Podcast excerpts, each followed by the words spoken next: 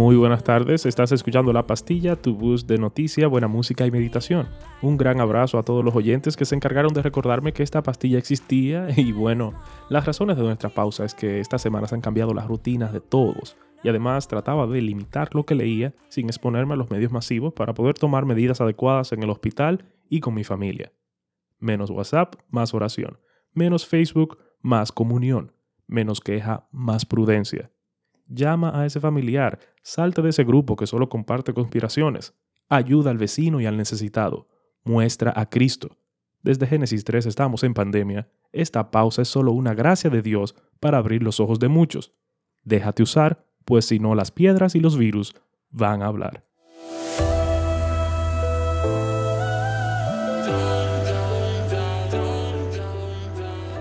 Las elecciones presidenciales siguen en pie hasta ahora para mayo, pero ya se está hablando de un cambio de fecha. De hecho, la Junta les pidió a los partidos su opinión al respecto. Algunos proponen que se mantenga en mayo, otros para julio, ya veremos.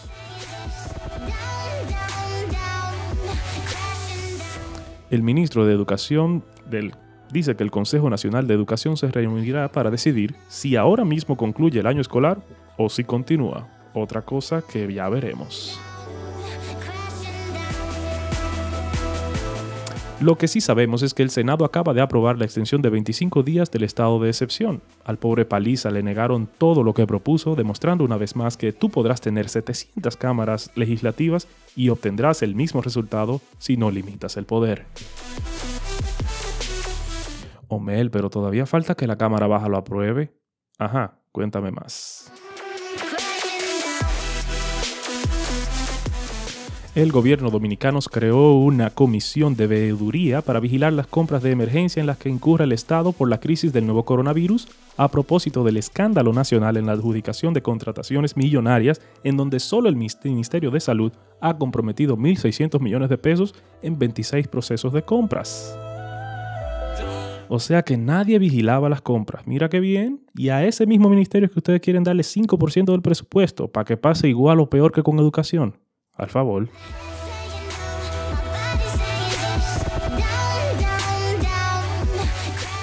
Internan a Boris Johnson, primer ministro del Reino Unido, y dan de alta al doctor Félix Antonio Cruz Jiminián luego de permanecer 13 días ingresado en la Plaza de la Salud. La imposibilidad de que al menos a corto plazo ver a los aficionados volver a los campos de juego cuando se puedan reanudar las competencias deportivas ha llevado a las grandes ligas de béisbol a mirar la posibilidad de comenzar la temporada en las sedes de entrenamiento de primavera que tienen establecidos los 30 equipos en los estados de Florida y Arizona. El Salón de la Fama de la NBA anunció los elegidos para la ceremonia de este año a finales de agosto. En el grupo, además de Kevin Garnett y Tim Duncan, estará Kobe Bryant. Kobe Bryant, te marchaste.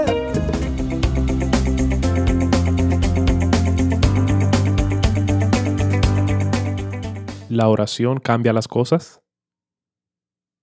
El tema de la oración al principio les resulta fácil a todo nuevo creyente. Como un niño ante el Padre, al llegar a la fe en Cristo nos damos cuenta no solo de que tenemos necesidades, sino que el Señor es el mejor y único proveedor de nuestras necesidades. Por esta razón, vamos rápida y voluntariamente al Señor en oración, presentando todas nuestras preocupaciones ante Él, sabiendo que Él se preocupa por nosotros.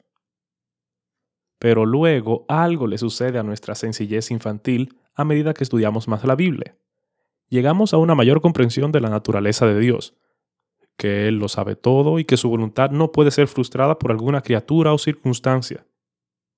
Estas verdades pueden afectar nuestra visión de la oración. ¿Por qué orar si después de todo Dios ya sabe lo que necesitamos? Jesús nos dice en el Sermón del Monte que Dios ya conoce nuestras oraciones incluso antes de que las pidamos, y que Él conoce también nuestras circunstancias, que incluso los cabellos de nuestras cabezas están contados. ¿Por qué orar si no hay ninguna diferencia fundamental, ya que después de todo Dios obra todas las cosas según el consejo de su voluntad? Necesitamos pensar en la oración menos en términos de cómo obtenemos las cosas que necesitamos de Dios y más en términos de nuestra relación con Dios. Dicho de otro modo, Dios no necesita la oración. Él no cuenta con nosotros para que le hagamos ver nuestras necesidades y tampoco está esperando que le pidamos para Él actuar. No, Dios es Dios, y Él es el gobernador soberano del universo. Pero también es nuestro Dios, y ha entrado en una relación con su pueblo, convirtiendo en hijo suyo a cada persona que confía en Jesucristo. Dios ha dado la oración como un medio para que podamos acercarnos a Él, confiar en Él y comprender que Él nos ama y se preocupa por nosotros. Podríamos decirlo de esta manera. Si la Biblia es la forma en que el Señor se comunica con nosotros, la oración es la forma en que nosotros nos comunicamos con Él. La oración es crítica para cualquier relación y esto es verdaderamente cierto en nuestra relación con Dios. Dios también usa la oración para provocar cambios en nosotros. Debemos orar en el nombre de Jesús, bajo su autoridad y de acuerdo con la voluntad de Dios. Seguir este modelo bíblico de oración nos enseña a buscar la voluntad de Dios y a venir al Señor con el deseo de que nuestras vidas reflejen la gloria de Dios y la imagen de Jesucristo. Piensa en esto por un momento. ¿Qué tiene más significado eternamente? ¿Que nuestras circunstancias cambien o que seamos más como Jesús? Cuando miramos la oración bajo esta luz, vemos el verdadero poder de la oración. La oración es un medio de gracia que el Señor usa para moldearnos más y más a la imagen de Cristo. Finalmente, la oración es también un medio que Dios usa para traer a cumplimiento su voluntad. No porque Él dependa de la oración, sino porque ha elegido usar la oración para ese fin. Un ejemplo de esto en el Antiguo Testamento es el clamor de los israelitas en Egipto el Señor ya había prometido liberar a su pueblo de la esclavitud, ya había afirmado esa promesa en su pacto, y aún así escogió usar las oraciones de su pueblo para iniciar su liberación. Recordemos esto cuando estemos desanimados o nos sintamos impotentes. Vayamos al Señor en oración y oremos para que Él cambie nuestras circunstancias y a nosotros mismos. Tengo todo, eres todo lo que necesito. Tú me